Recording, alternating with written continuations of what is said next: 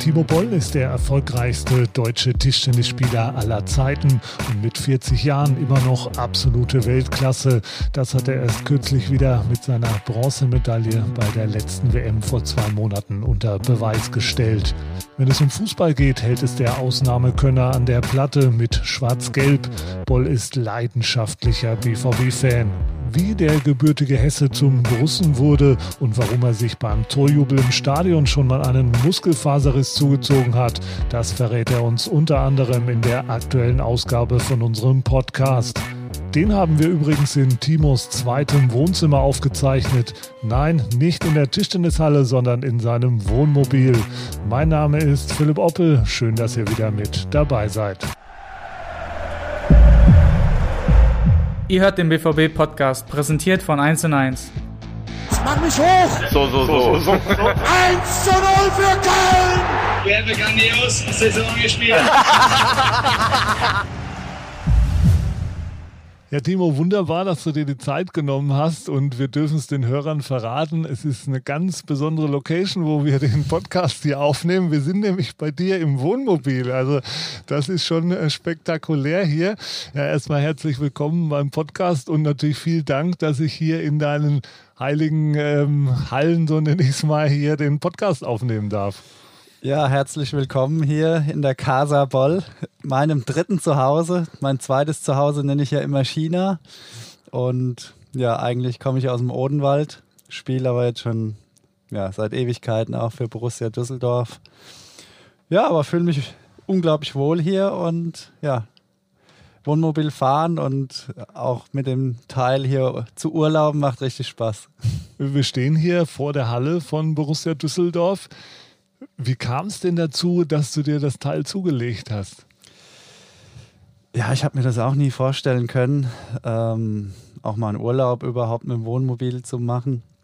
Ich war so der typische Hotelurlauber, bin natürlich durch, durch das Tischtennis, durch die internationale Tour eigentlich auch immer 200 Tage im Jahr im Hotel.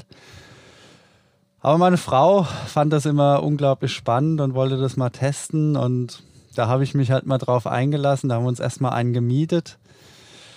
Und ich muss sagen, es war eigentlich mit der schönste Urlaub, den wir bislang gemacht haben. Sind wir sechs Wochen quer durch Europa gefahren und es waren Städtetrips, aber auch mal schön an einem See gestanden zu, zum Entspannen. Und ja, danach haben wir uns entschieden, einen zu kaufen und ich nutze den jetzt auch sozusagen beruflich. Also wenn ich hier in, in Düsseldorf bin, äh, stehe ich hier vor der Halle, habe die Wohnung hier in Düsseldorf vermietet und ja, wohne jetzt hier im Wohnmobil oder fahre teilweise auch zu Spielen, zu Turnieren, stelle mir das Teil dann vor die Halle und kann dann einfach mittags mal schnell einen Kaffee trinken oder mich mal kurz, kurz ausruhen hinten im Bett. Und das ist schon ja, sehr, sehr angenehm. Die haben ja hier sogar, hätten sogar ein Hotel hier bei Borussia Düsseldorf, weil hier ist ja gleichzeitig auch der, der Leistungsstützpunkt. Aber du sagst, nee, äh, ich bleibe lieber bei mir im Wohnmobil. Was hat das denn für Vorteile gegenüber dem Hotel jetzt? Ja, ich habe hier einfach immer alles drin, meine eigene Kaffeemaschine. Ähm, immer, es ist immer alles eingeräumt, die Klamotten sind da, ich muss nichts ein- und ausräumen. Und ja, ich bin eh meistens mittlerweile immer alleine hier in Düsseldorf. Meine Tochter geht in der Heimat im Odenwald zur Schule und für die ist es eigentlich immer, die hat auch gar keine Lust mehr, immer für einen Tag hier mit hochzufahren. Und ja, gerade alleine ist das ja vom Platz her ja, ausreichend. Das ist ein sehr großes Wohnmobil. Ich wollte gerade sagen, ausreichend ist gut. Schon eher die, die gehobene Klasse, aber ich meine, und, gut. Ja, nee, und ich koche mir auch manchmal hier was, ein paar Nudeln. Aber ja, so ein bisschen so fast wieder wie so ein Single-Leben, ja.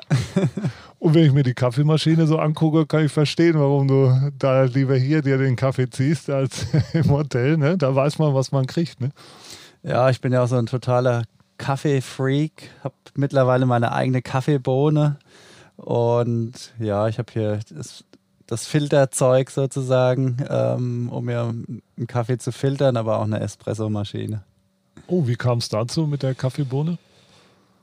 Ja, auch einfach irgendwie reingesteigert. Also was ich mache, da bin ich sehr perfektionistisch und ja, bin dann zu allen möglichen Röstern gefahren, habe dort die Kaffees probiert, mit denen gesprochen und ja, einfach so eine, so eine Liebe zum Kaffee entwickelt und habe dann ein nettes Pärchen kennengelernt, die Röster sind, die auch früher sogar mal Tischtennis gespielt haben.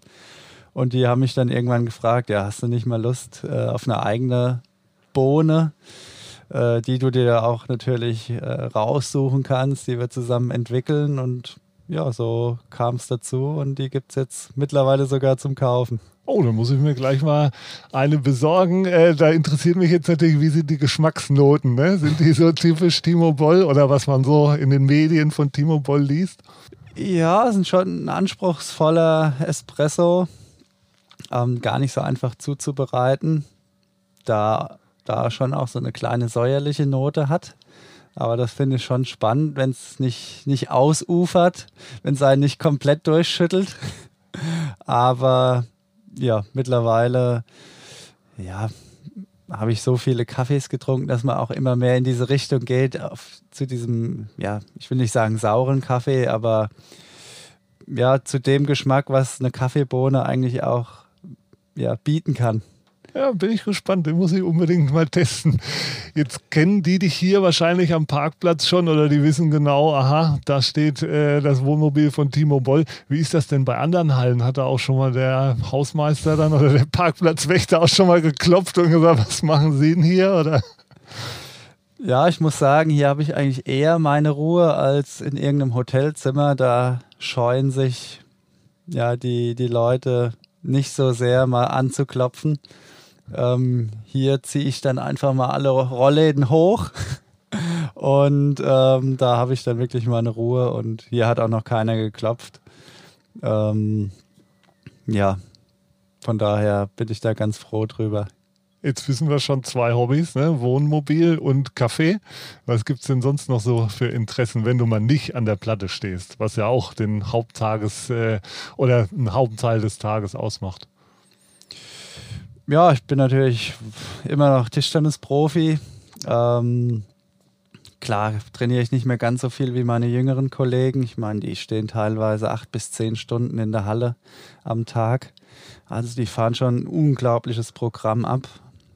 Einfach auch deswegen geschuldet, weil die, die Asiaten fangen halt sehr, sehr früh an, professionell zu trainieren und die sind auch sehr, sehr früh Profis. Die sind ja schon mit acht, neun Jahren Profis, gehen gar nicht mehr zur Schule. Und um das aufzuholen, ja, müssen die Jungs hier schon, schon ganz schön reinhauen und, und ackern. Und ich mache meine, meine Stunde Tischtennistraining, eineinhalb Stunden Tischtennistraining am Tag, vielleicht noch eine Stunde Athletiktraining. Und so kann ich immer noch meinen recht hohes Niveau ganz gut halten. Ja, ich wollte gerade sagen, das gelingt dir auf jeden Fall ganz gut. Und du machst wahrscheinlich auch viel mit Erfahrung mittlerweile. Ne? Ja, ich musste natürlich auch mein Spielsystem so ein bisschen abändern. Früher konnte ich natürlich über die Athletik kommen, über meine Technik. Ähm, wenn der Ball gelaufen ist, habe ich gewusst, ja, ich bewege mich einfach besser als die meisten. Habe da einfach ja, bessere Voraussetzungen und habe die Punkte gewonnen. Heute geht es natürlich nicht mehr. Heute geht es viel mehr über Strategie, über präzises Spielen und natürlich auch den, den Gegner irgendwie auszuschauen, in ihn einzudringen. Ja, was denkt er, um da vielleicht einen kleinen Vorsprung zu haben? Und es ist mittlerweile fast mehr ein Schachspiel für mich geworden als ja, ein, ein athletischer Sport große Stärke, habe ich gelesen von dir, was dich absolut auszeichnet. Du hast es jetzt schon gesagt, den Gegner ein bisschen ausgucken, aber eben auch ja, das sogenannte dynamische Sehen. Wie kann man das den, den Zuhörern erklären, was das überhaupt bedeutet und warum bist du da so stark in der Hinsicht? Das dynamische Sehen ist ja sozusagen dem Ball folgen zu können und vor allem den Ball auch noch sehr, sehr scharf stellen zu können. Und ich nutzt das Ganze, um den Stempel auf dem Ball zu beobachten, wie er sich dreht. Und so kann ich halt genau sehen, wie viel Rotation der Ball hat, um daraufhin ja sozusagen meinen Schlägerwinkel dann richtig einzustellen und sozusagen extrem präzise zu spielen. Und Das ist vor allem beim, beim Rückschlag wichtig, um, um den Spin des Aufschlags genau zu erkennen. Ich meine, bei uns reicht es nicht, nur den, den Aufschlag zurück auf den Tisch zu spielen, sondern wir müssen da schon auf 1, 2, 3 Zentimeter genau zurückspielen, damit der Ball nicht, ja, damit der Ball möglichst kurz bleibt oder ganz hinten auf die Linie geht. Und ja, von daher ja, hilft mir das und ich habe das gar nicht besonders trainiert, sondern ich versuche einfach immer ja, sehr genau hinzuschauen und das trainiert, glaube ich, das Auge auch schon ganz gut. Seit wann ist dir das aufgefallen oder deinen Trainern? Ich meine, ihr habt ja so Versuche an der Uni Bochum zum Beispiel gemacht. Da habt ihr das gezielt äh, getestet, dieses dynamische Sehen und habt da festgestellt, das ist, weiß gar nicht, wie viel Prozent besser als beim normalen Menschen, sage ich jetzt mal. Ähm, ab wann ist dir das aufgefallen oder deinen Trainern? Also aufgefallen ist mir das eigentlich erst, als wir diese Tests gemacht haben, dass ich da halt so herausgestochen habe. Ähm, aber irgendwo muss es ja auch klar gewesen sein, weil es hat kaum ein anderer Spieler immer den, den, den Stempel beobachtet zum Beispiel. Und weil die meistens wahrscheinlich nicht konnten, weil das Auge zu schwach war. Und ja, von daher habe ich da schon vielleicht einen minimalen Vorteil. Also um das vielleicht nochmal äh, in Zahlen zu verdeutlichen, bei diesen Versuchen kam raus, äh, der Durchschnittsmensch hat äh, einen 100%. Wert 100 Prozent und bei dir sind es? Bei mir sind es 280 Prozent. das ist Wahnsinn. Also dann doch mal ganz schön viel mehr.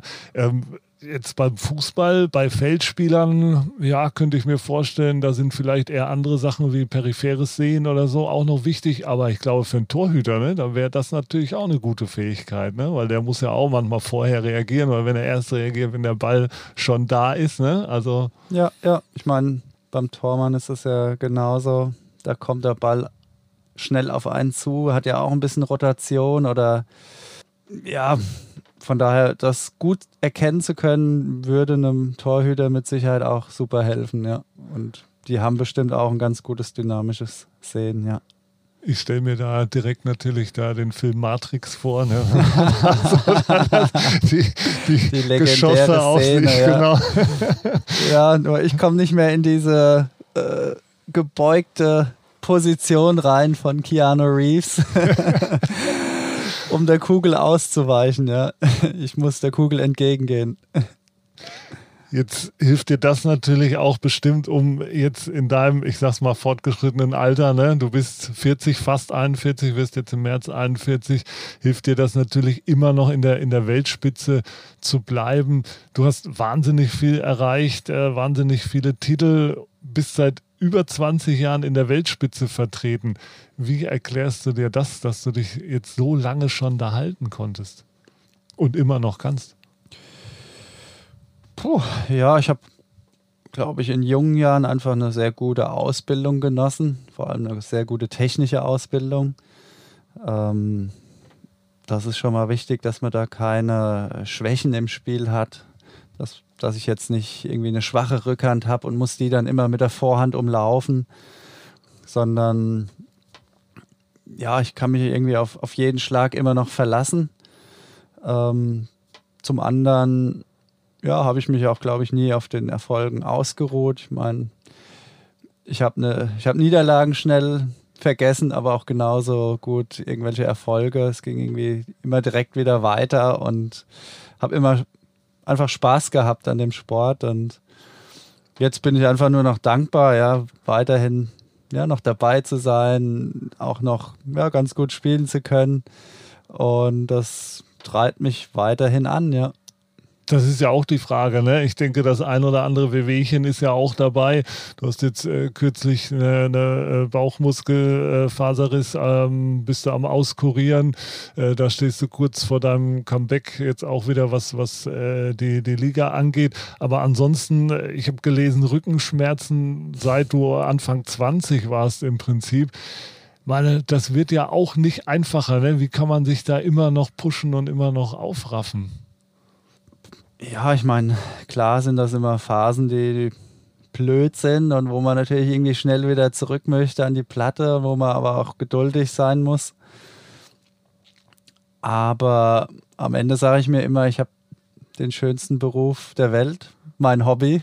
Und äh, dafür bin ich dankbar und dafür ja, gebe ich auch alles, um das möglichst lange ja, ausüben zu können. Und ja, von daher ja, habe ich auch nie die Lust bislang verloren. Ich meine, das ist natürlich auch immer wichtig, äh, dass man einfach weiterhin Spaß hat und nicht nur noch fürs Geld spielt oder sonst irgendwas, sondern ähm, ja, es muss einfach Spaß machen. Und ich habe vor allem im Alltag auch noch Spaß, die Routine mit den Jungs, ein bisschen Trash-Talk im Training zu führen und die auch ein bisschen zu anzustacheln und ne, das macht mir riesen Spaß und glaube, hält mich auch fit und jung und von daher, ja, bin ich guter Dinge, dass ich hoffentlich noch ja, eins, zwei, drei Jahre durchhalte.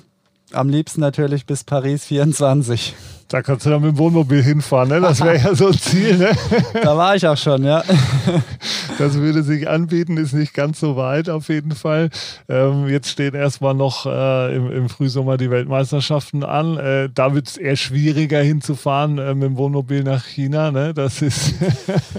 ja, ja, wobei, äh, ich habe gehört, da gibt es auch wieder Probleme. Vielleicht droht eine Absage. Ähm, ja, ist sehr schade, weil ich würde unglaublich gerne mal wieder nach China kommen. War jetzt so lange nicht mehr dort. Aber die fahren eine, eine harte Corona-Politik und ja, für, für unseren Tischtennismarkt ist es aktuell gar nicht so einfach, ja, weil wir sind da natürlich sehr abhängig von und ja, von daher hat der Weltverband aktuell ganz schön zu kämpfen, ja, da irgendwelche Turniere auszutragen ohne eine dreiwöchige Quarantäne, ja, die kaum Spieler natürlich mitmachen kann.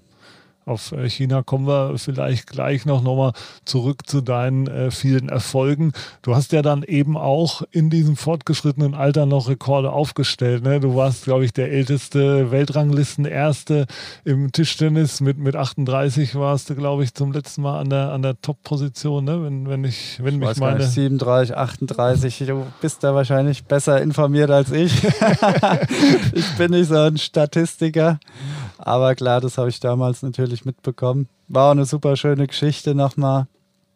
Ich meine, ich war ja schon recht früh mal Nummer 1 mit Anfang 20, dann mit 30 rum nochmal und dann fast zehn Jahre später auch nochmal. Und ja, da bin ich auch stolz drauf. Ähm, aber wie gesagt, äh, wenn das neue Turnier wieder startet, ist, fängt man immer wieder bei Null an und ähm, das hilft aber auch sich immer wieder neu zu motivieren. Ja.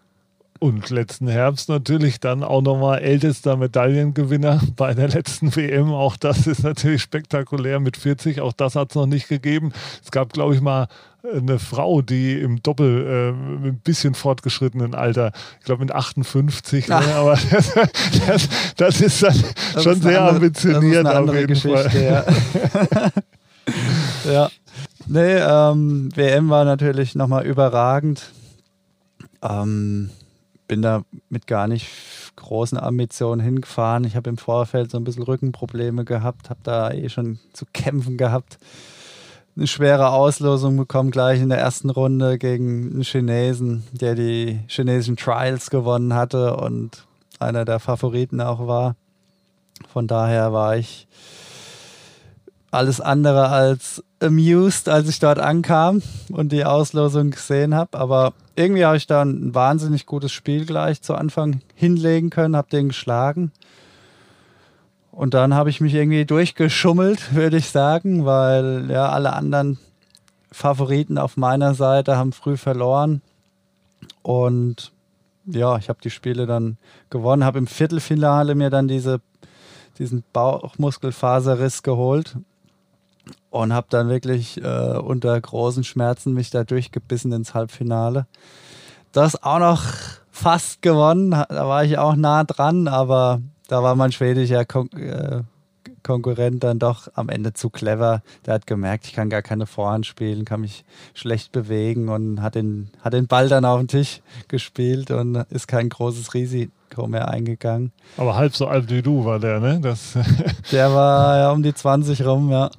Ja, ja, ist schon verrückt, wenn man jetzt gegen, gegen Spieler spielt, die eigentlich ja, das Kind sein könnte. Und ähm, aber das macht auch eine Menge Spaß, muss ich sagen, weil die sind natürlich sehr ehrfürchtig in einem Moment, aber natürlich auch total gierig, mich mal zu schlagen. Und bei mir war das früher ja genauso. Ich war ja super happy immer, als ich gegen Jan Oberwaldner mal spielen durfte oder gegen Jörg Rosskopf. Und ähm, von daher kann ich mich da ganz gut hineinversetzen, wie, wie die in dem Moment auch ticken von all diesen vielen Titeln, die du geholt hast oder, oder Turnieren, die du gespielt hast, was, was war da so dein Highlight oder wenn du Top 3 oder so dir aussuchen müsstest? Äh also so vom Emotionalen her, glaube ich, die erste Olympiamedaille mit der Mannschaft damals in Peking im Tischtennisland. Ähm, da haben wir im Halbfinale die Japaner geschlagen, hauchdünn. Und dadurch war dann die Medaille klar, dadurch, dass wir ins Finale gekommen sind. Und da sind alle Dämme gebrochen bei uns allen. Und ähm, das war eine Riesenfreude, gerade weil es ja, mit einem Team war. Man kann sich zusammen freuen. Man spielt auch für die anderen, für die ganze Nation irgendwie. Und das war schon sehr, sehr speziell. Ähm, vom, ja, war es vielleicht der von der Leistung her der größte Titel war, war, denke ich, der World Cup-Sieg. Da habe ich alle drei Chinesen hintereinander, also da gab es in der Generation drei Top-Chinesen, alle auf einem unfassbaren Niveau. Und da habe ich alle vor die Flinte bekommen in dem Turnier und habe sie alle geschlagen. Und das war, ja, ist sehr selten passiert, ja. Ja, sind auf jeden Fall äh, beeindruckende Leistungen. Das Stichwort äh, China ist ja jetzt schon sehr oft gefallen. Es ist einfach das Land, was Tischtennis angeht. Du bist da auch ein Superstar. Also wenn du da über die Straße gehst, erkennt dich jeder so ungefähr. Ähm, in Deutschland ist das ein bisschen anders. Da bist du natürlich auch einer der größten Sportler aller Zeiten, aber die Popularität von Tischtennis in Deutschland ist einfach äh, eine andere. Ja, wie, wie schätzt du das ein, diesen, diesen Unterschied, ne? dass, du, dass du in China da so, ein, so eine Art Superstar bist, äh, dich jeder kennt und in Deutschland, ja, da bist du zwar Timo Boll, ähm, aber es ist eben nicht so dieses mediale Aufmerk diese mediale Aufmerksamkeit, die dir und Tischtennis allgemein zuteil wird. Also mir persönlich kommt es eigentlich ziemlich entgegen. Ich bin ja eher so ein zurückhaltender Mensch und brauche jetzt auch nicht jeden Tag dieses Scheinwerferlicht. Es ist zwar mal sehr schön, das zu spüren und mittlerweile kann ich das auch mal genießen. Ich meine, früher war mir das immer super unangenehm und habe mich da auch echt nicht wohl gefühlt. Da wächst man aber auch irgendwie rein, glaube ich, und kann damit auch dann ganz gut umgehen. Und dann freue ich mich natürlich auch drüber, wenn man, ja, ich will nicht sagen verehrt wird, aber sehr geschätzt wird. Aber ich bin auch super froh, hier dieses recht normale Leben führen zu können, noch eigentlich normal auf die Straße gehen zu können. Klar werde ich hier auch ab und zu mal mittlerweile erkannt, aber hat natürlich nicht die Dimension, die hier ein Fußballer erlebt. Und von daher, ja, ist es ein sehr, sehr angenehmes Leben, das ich führe, weil ich natürlich ja, dieses Superstar-Sein habe, wenn ich mal in Asien bin. Aber hier auch dieses normale bürgerliche Leben, auf das ich auch sehr stehe. das heißt, es, es, hat Vor- und Nachteile. Ne? Das, ähm, ja, man genießt seine Ruhe, man weiß trotzdem, man, man ist, man spielt oder betreibt einen Sport auf absolutem äh, Weltniveau. Für die, für die Sportart allgemein äh, diese Wertschätzung vielleicht im, im Vergleich äh, zu Fußball ich finde es ja schon interessant, weil es stehen ja überall Tischtennisplatten, ne? An jeder Schule, äh, in jedem Park. Jeder hat selber schon mal einen Schläger in der Hand gehabt. Ähm, jeder spielt vielleicht hobbymäßig. Warum hat sich das nie so durchgesetzt? Hast du da eine Erklärung dafür? Weil es ist ja eigentlich ein super attraktiver und auch spektakulärer Sport. Aber da bist du wahrscheinlich der Falsche, den ich frage, ne? warum sich das nicht durchgesetzt hat. Ja, das ist eine super schwierige Frage. Ich meine, dass es geht, sehen wir in China. Da hat es natürlich auch eine, eine Tradition. ähm, der erste Weltmeister in irgendeiner Sportart war ein Tischtennisspieler und auch politisch natürlich damals sehr beliebt gewesen, noch bei Mao Zedong und das hat sich so verankert, genauso wie sich hier irgendwie auch der, der Fußball verankert hat und Nationalsport ist und ja, hier in Deutschland ist es einfach eine Sportart, die lieber gespielt wird, als geschaut wird, glaube ich. Ähm, klar kann man medientechnisch immer noch mehr rausholen und ähm, aber es hängt natürlich auch viel von den Medien ab, ob sie das einfach auch annehmen wollen und pushen wollen. Ich meine, damals hat man gesehen, was möglich ist im Skispringen, ähm, als, als das richtig forciert wurde. Ich glaube, damals von RTL und ja, alles hat nur noch über Skispringen gesprochen und Martin Schmidt und Sven Hannawald waren die, waren die Heroes und aber ja, da muss natürlich auch viel von, von den Medienanstalten kommen. Ich meine, klar, wir müssen uns auch professionell aufstellen als Sportart selbst, aber viel hängt, glaube ich, einfach vom, vom Fernsehen ab.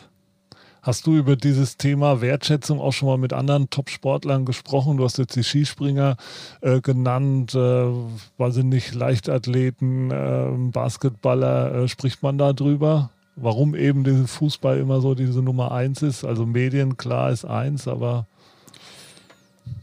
Also ich bin da auch nie neidisch, weil ich denke einfach, es ist ähm, ja wie in der Wirtschaft. Ähm, von daher, es wird einfach lieber konsumiert, der Fußballsport, und deshalb ja, wird es auch einfach mehr gezeigt und dann ist das auch in Ordnung. Ich meine, die anderen kämpfen natürlich um die anderen Prozentpunkte und versuchen uns natürlich auch irgendwie darzustellen. Aber klar, ähm, wenn, wenn das einfach so ist, dass der Fußball beliebter, populärer ist, muss man das auch akzeptieren und einfach versuchen, also ich kann als Sportler einfach nur versuchen, ja, mit guten Leistungen für Aufmerksamkeit zu sorgen und dann zu hoffen, ja, für die Sportart vor allem, ja, dass, dass da drauf jemand springt, ja. Und das habe ich immer meine Karriere, in meiner Karriere versucht und ich denke, Tischtennis hat schon so ein bisschen an Ansehen gewonnen. Ich meine, früher hat man das wirklich nur so als Ping-Pong wahrgenommen, so ein bisschen aus dem Handgelenk spielen und gar nicht so als wirkliche athletische Sportart, in der man auch sein, theoretisch sein Geld verdienen kann. Und das hat sich, glaube ich, schon so ein bisschen gewandelt. Aber klar, wir müssen trotzdem noch einen weiten Weg gehen. Ein anderer absoluter Ausnahmesportler, mit dem du befreundet bist, der hat wahrscheinlich keine Probleme erkannt zu werden, allein schon aufgrund der Größe. Dirk Nowitzki mit seinen 2,11 Meter oder 2,14 Meter, ähm, der wird wahrscheinlich auf der Straße immer direkt erkannt. Was ist er so für ein Typ und wie, wie tauscht ihr euch aus? Ja, ich meine, man hat es ja auch selbst bei Dirk gesehen, der auch ein absoluter Superhero in, in den Staaten ist, der unglaublich viel für den Basketball getan hat, aber es ist trotzdem jetzt nicht so übergeschwappt nach Deutschland, dass jetzt Basketball näher rangekommen ist an, an den Fußballsport oder deutlich mehr Fernsehzeiten bekommen hat. Also da sieht man, wie schwierig das ist. Und Dirk, ja, ich meine, wir haben uns in, in Peking kennengelernt. Ähm, ja, es hat irgendwie gepasst einfach von den Charakteren und sind immer in Kontakt geblieben. Ähm, wenn ich mal irgendwie die Möglichkeit hatte, habe ich ihn mal besucht und wenn er in Würzburg mal bei der Familie ist, ist er in Odenwald gefahren und haben ähnliche Hobbys und ne, das passt auch. Unsere Familien verstehen sich gut und wir ticken, glaube ich, einfach sehr ähnlich und ja, aber er ist auch ein großes Vorbild, ja, trotz allem Ruhm einfach auf dem Boden geblieben. Einfach ein guter Typ. Ihr habt ja auch schon bei dir zu Hause ein paar Bälle gespielt. Hast du mal ein Spiel von ihm äh, in den USA gesehen mit äh, Dallas? Ja, einige. Ich meine, ich war ja schon 2,8 dann drüben. Ähm, habe ihn dann gleich mal besucht und habe da schon noch viel von seiner Karriere gesehen. Auch in der letzten Saison, als er gespielt hat, bin ich extra nochmal rüber geflogen, um um noch mal ein paar Spielchen zu sehen. Und ähm, ja, das war schon nett. Ja. Auch wenn er nicht mehr, sich nicht mehr so gut bewegt hat, aber hat es trotzdem gelohnt. du hast schon gesagt, auf eins bist du bei den Fußballern auf keinen Fall neidisch, ne, dass die keinen Schritt mehr gehen können in der Öffentlichkeit. Ähm, ja, die meisten geben ja auch sehr gerne Autogramme insofern, aber sie stehen halt deutlich mehr in der Öffentlichkeit. Gerade bei den BVB-Spielern ist das natürlich so. Wie bist du denn mit dem BVB eigentlich in Berührung gekommen? Ähm, wie kam das bei dir, dass du dich für Borussia Dortmund interessiert hast? Weil Eintracht Frankfurt, sage ich mal, wäre ja jetzt näher gelegen, ne? rein geografisch. Darmstadt 98, noch ja, näher, noch genau. näher. Nee, ähm, ich habe ja früher selbst auch im Verein Fußball gespielt, bei der TSV Höchst in der E- und F-Jugend, D-Jugend, glaube ich sogar noch ein bisschen. Und da haben wir ein Spiel bei der Eintracht mal besucht und das war gegen den BVB. Bis dato war ich noch gar kein Fan von irgendeiner Mannschaft. Aber der BVB hat das Spiel, glaube ich, damals 1-0 gewonnen. Und da war ich BVB-Fan. Ja. Und das habe ich aufrechterhalten. Und ja, mein, äh, habe, glaube ich, auf den richtigen Verein gesetzt. Ja, glückliche Fügung, ich wollte gerade sagen. Ne? Weiß nicht, welche Zeit das war, müsste ich jetzt rechnen. EF-Jugend, da warst du so. Ja, ja, 8, 9, 10 rum. Und dann hat sich halt alles überschnitten mit dem Tischtennis. Und ich habe zwar auch 90 Tore in der Saison immer geschossen. Oh, also hat einen, guten, hat, hat einen, ganz guten Schuss gehabt. Äh, war ein bisschen lauffaul, aber einen guten Schuss hatte ich. Und das war natürlich äh, wichtig in dem Alter, um viel Tore zu schießen. Aber wir haben danach auch noch immer viel Fußball zum Aufwärmen gespielt, bis sich dann immer mehr und mehr Spieler verletzt haben. Und ja, irgendwann durften wir dann nicht mehr. Und ja, das war sehr, sehr schade. Ja, du hast dich dann für Tischtennis entschieden, aber wenn ich die Zahlen so höre, ist vielleicht auch ein guter Fußballer an dir verloren gegangen. Ne? Ja, irgendwie hatte ich damals auch das Gefühl, die Sichtung war damals noch nicht so gut im Fußball. Ich meine, normalerweise heutzutage wirst du da sofort in irgendeinen Kader berufen oder zu irgendeiner Sichtung und im Tischtennis war das damals schon so. Ich war dann mit, mit acht Jahren schon im, im Hessen-Kader und im Fußball hat sich da kein Mensch bei mir gemeldet. Und dadurch, ja, als Einzelsportler war das natürlich auch noch viel deutlicher zu sehen, wie gut man in der Sportart ist. Ich meine, ich habe dann mit 10 oder 11 schon bei den Herren mitgespielt und äh, mit 15 dann auch schon in der ersten Liga. Das, äh, da gibt es zwar auch noch, gibt auch ein paar Ausnahmen im Fußball, die schon sehr, sehr früh sehr gut sind. Mukoku. Aber ähm, ja, das war damals auch schon was, was Besonderes und wie gesagt, ich einfach auf den Tischtennissport dann gesetzt, weil ich da einfach schon weiter war und einfach auch schon in diesem Kadersystem drin war. Ja, hast du sicherlich nicht die falsche Entscheidung getroffen, nee, aber wer die, weiß. Die, die, bereue ich auch nicht. ähm, Im Fußball muss natürlich auch viel zusammenkommen. Ich meine, da musste verletzungsfrei gerade in der, in, der in der Jugend durchkommen. Das ist, glaube ich, wichtig und da ist die Gefahr natürlich viel, viel größer mal irgendwie einen größeren Schaden zu erleiden wie im Tischtennis, wo, ja, wo man einfach immer trainieren kann, trainieren kann, trainieren kann. Und klar gibt es da auch mal ein paar Überlastungserscheinungen, aber jetzt keine gravierenden Verletzungen wie im Fußball. Da war dieses 1-0 damals bei der Eintracht quasi der Startschuss. Was sind denn sonst die ja, Erlebnisse mit dem BVW, an die du am liebsten zurückdenkst? Vielleicht äh, irgendwelche Stadionbesuche. Ist ja wahrscheinlich eher schwierig, weil ihr, du hast es vorhin gesagt, 200 Tage im Jahr unterwegs seid, aber ein paar Mal im Stadion war es ja definitiv. Oder was, was ist dir so am meisten in Erinnerung als, als Fan geblieben? Ja, kann ich mich noch an ein Spiel sehr, sehr gut erinnern. Mein damaliger Doppelpartner Christian Süß, der war Schalke-Fan. Oh, oh, oh, oh. also eine ganz, ganz schwierige Kombination. Nein, wir haben uns gut verstanden und das hat äh, spielerisch, aber auch menschlich trotzdem gepasst. trotzdem, das ist wichtig dazu zu sagen. Aber damals waren wir zusammen im Stadion Schalke, äh, Dortmund, Schalke in Dortmund. Und das war dieses legendäre Spiel, als wir 0-3 zurückgelegen mhm. haben und dann am Schluss noch das 3-3 gemacht haben. Und da bin ich hochgeschossen. Es war ziemlich kalt auch. Bin hochgeschossen und merke so, im Ansatz schon, wie es mir in den Oberschenkel reinplatzt. Uh. Und da habe ich mir auch einen Muskelfaserriss geholt. Beim Jubeln. Beim Jubeln. Das ist, das ist echt eine Aber Leidenschaft. Das, das habe ich in dem Moment gern hingenommen. Und ja, fast hätten wir ja noch das 4-3 gemacht, hätte der Schiri nicht so früh abgepfiffen. So ist es. Ja, es war, glaube ich, auch das erste äh, Derby von Jürgen Klopp damals. Also das Ja. war, kann ich mich das- auch noch gut erinnern. Ich glaube, da können sich einige BVB-Fans noch gut dran erinnern. Das, das war schon cool, ja. Nevin Subotic hat den, den Anschlusstreffer gemacht und dann zweimal Alex Frei. Ja, und du sagst es, ne? Da sind ja alle überzeugt, wäre das Spiel länger gegangen, hätten wir das noch gewonnen. Ja, und ansonsten ähm, gibt es natürlich auch viele schöne Erlebnisse. Ähm, Gab es irgendeinen einen Titel, der dir besonders in Erinnerung ist? Oder wie ist das überhaupt, wenn du dann unterwegs bist? Wie informierst du dich dann über die Spiele? Ja, ich bin ja schon so ein Tech-Freak, also ich krieg überall alles.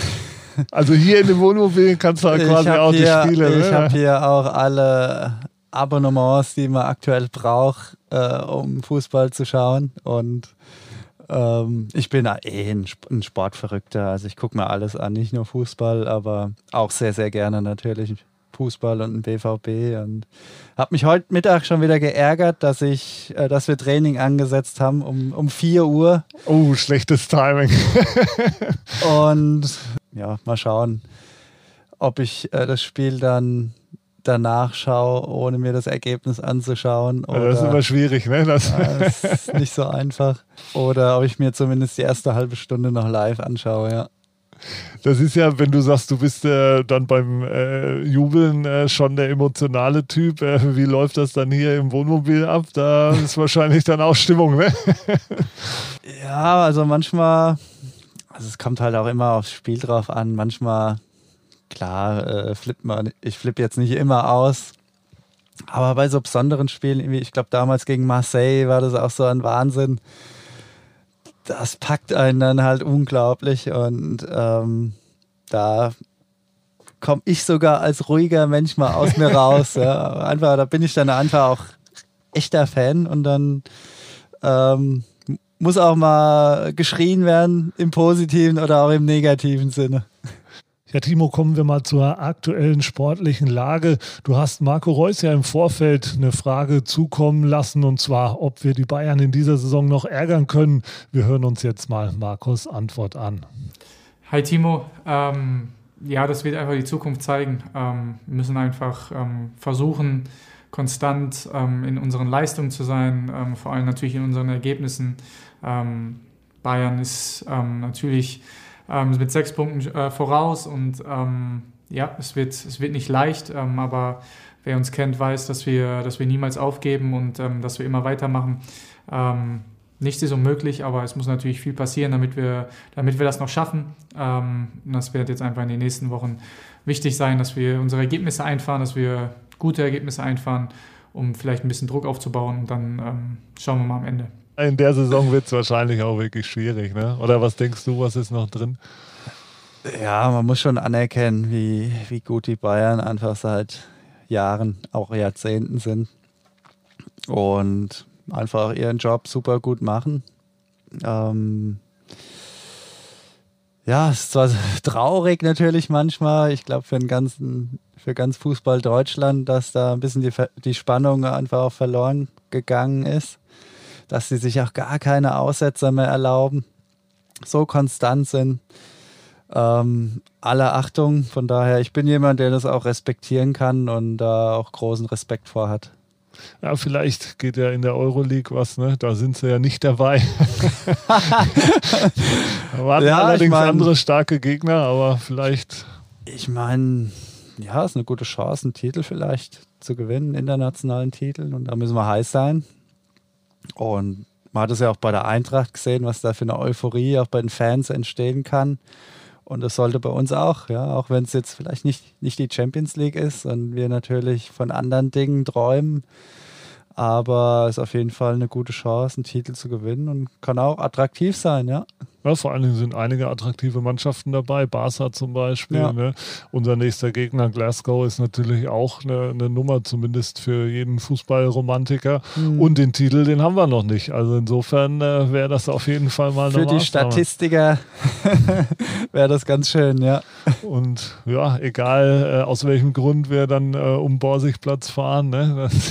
Hauptsache wir haben was zu feiern. Warst du denn bei einer Meisterfeier schon mal vor Ort? Nee, das habe ich leider noch nie geschafft. Das wäre natürlich mal was. Und falls dies passieren wird, würde, dann garantiere ich, dass ich äh, da dann auch mal dabei bin.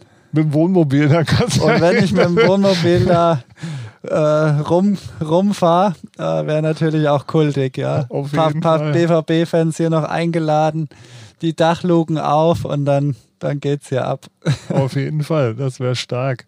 Ja, das, das wünschen wir uns natürlich. Dir wünschen wir noch ähm, ja, eine ganz lange Zeit im aktiven Tischtennis, aber du machst ja ohnehin keine Anstalten äh, da. Also insofern, das sieht gut aus für deine Ziele, die du noch vor dir hast. Ne? Eventuell WM in diesem Jahr, hast ja schon gesagt, müssen wir gucken, wie das dann aussieht. Und vielleicht Paris 2024. Ne? Das wäre natürlich eine schöne Sache nochmal.